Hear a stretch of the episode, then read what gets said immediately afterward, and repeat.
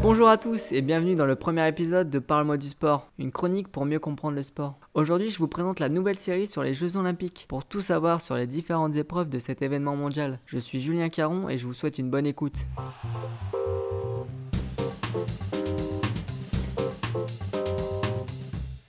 On commence par une discipline nautique qui a fait son apparition lors des Jeux de Paris de 1900, une véritable course de vitesse sur l'eau. Je veux bien entendu parler de l'aviron. D'ailleurs, le saviez-vous Le mot aviron vient de l'objet utilisé par les athlètes pour ramer. Ce sport très intéressant à regarder n'est pas très connu du grand public. Si je vous dis 4 couples, skiff ou encore 200 bars, vous ne comprenez sûrement pas. Cet été, pour les Jeux de Tokyo, pas moins de 14 épreuves différentes seront effectuées, dont 7 masculines et 7 féminines. Pour mieux les connaître, il faut prendre en compte 3 critères principaux.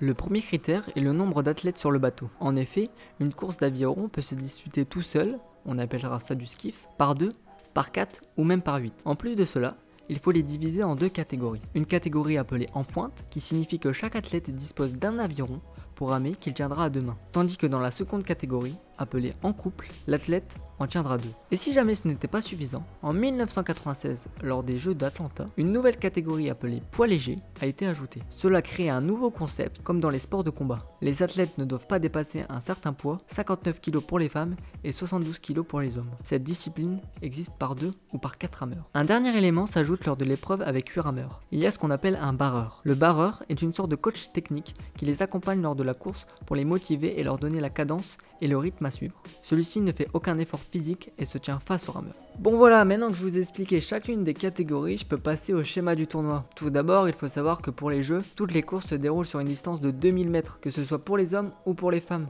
Chaque course comprend en moyenne 6 embarcations. Attaquons maintenant le schéma du tournoi car celui-ci est assez particulier. Tout d'abord, tous les participants effectuent une première course. Les premiers de cette série vont directement en phase finale. Après ce premier tour, une séance dite de repêchage est faite pour avoir un total de 12 bateaux en demi-finale, puis 6 en finale. Petite exception pour le skiff, étant donné que le nombre d'embarcations est plus important, la phase finale commencera par 24 bateaux en quart de finale. Maintenant que vous savez les différentes catégories et le déroulement du tournoi, jetons un œil à nos athlètes français. Pour ces jeux, 4 hommes et 8 femmes sont qualifiés dans 5 épreuves différentes. Et pourquoi pas nous ramener une médaille d'or comme en 2016 à Rio? L'ensemble de ces épreuves se dérouleront du 23 au 30 juillet avec des finales à partir du 27 juillet. Voilà, ce premier épisode est déjà terminé, mais n'hésitez pas à écouter mes autres numéros et ciao